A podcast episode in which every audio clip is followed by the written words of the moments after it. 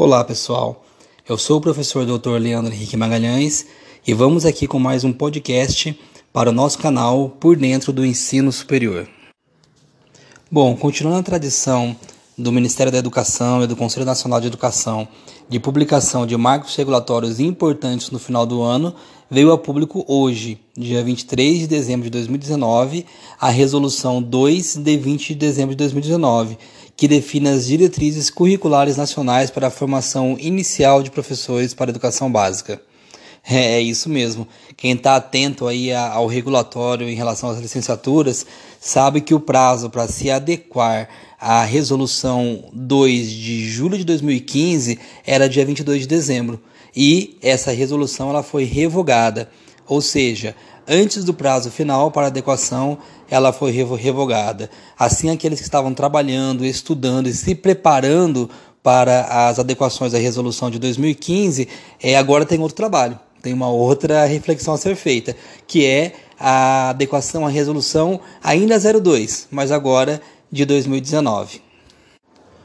Isso gera uma dúvida, dentre outras, o fato de que muitas instituições teriam que se adequar, né, ou adequar os seus projetos pedagógicos para os seus cursos de licenciatura passassem de 3 para 4 anos.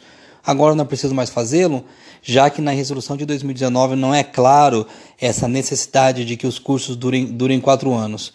E aqueles que já o fizeram, que já fizeram os ajustes, já se, já se adequaram, alterando os seus cursos de 3 para quatro anos, ou aqueles cursos que tiveram início depois de, dois, de 2015, que já iniciaram em quatro anos, podem agora voltar os seus cursos para três anos?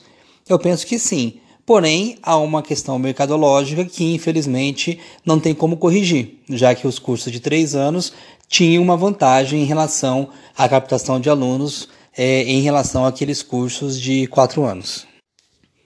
O que estamos falando aqui é da implantação de uma base nacional comum para a formação inicial de professores da educação básica, chamada de BNC Formação, que está alinhada à Base Nacional Comum Curricular da Educação Básica, que foi instituída por resoluções no ano de 2017 e no ano de 2018. Então, estamos fazendo uma adequação da formação docente em relação à conhecida BNCC. Em relação à carga horária dos cursos de licenciaturas, não houve grandes alterações.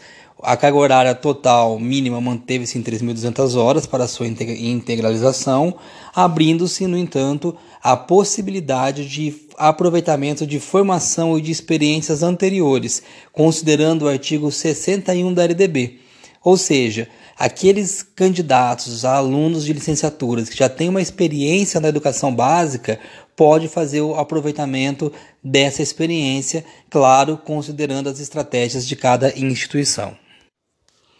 Para os cursos oferecidos em AD, ficou estabelecido que as 400 horas de prática pedagógicas devem ser realizadas integralmente de forma presencial, o que deixa claro que há um certo desconhecimento em relação às potencialidades que a educação à distância pode oferecer nos cursos de formação de professores, além de um debate que ainda deve ser realizado do que se entende como presencial. O que, é uma pre... o que significa presencialidade? O fato de você de repente fazer uma interação via webconferência pode ser considerada presencialidade? A presencialidade ela se refere ao tempo ou ela se refere ao espaço? É, aí, o próprio conceito de presencialidade não inovou, não é, não é distinto daquilo do que se considerava presencialidade há 5, 10 anos atrás?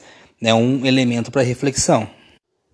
Outra novidade que afeta os projetos pedagógicos em andamento é o fato de que os cursos de graduação que desejam ofertar formação em administração, planejamento, inspeção, supervisão e orientação educacional para a educação básica pode fazê-lo desde que agregue 400 horas em seus projetos pedagógicos.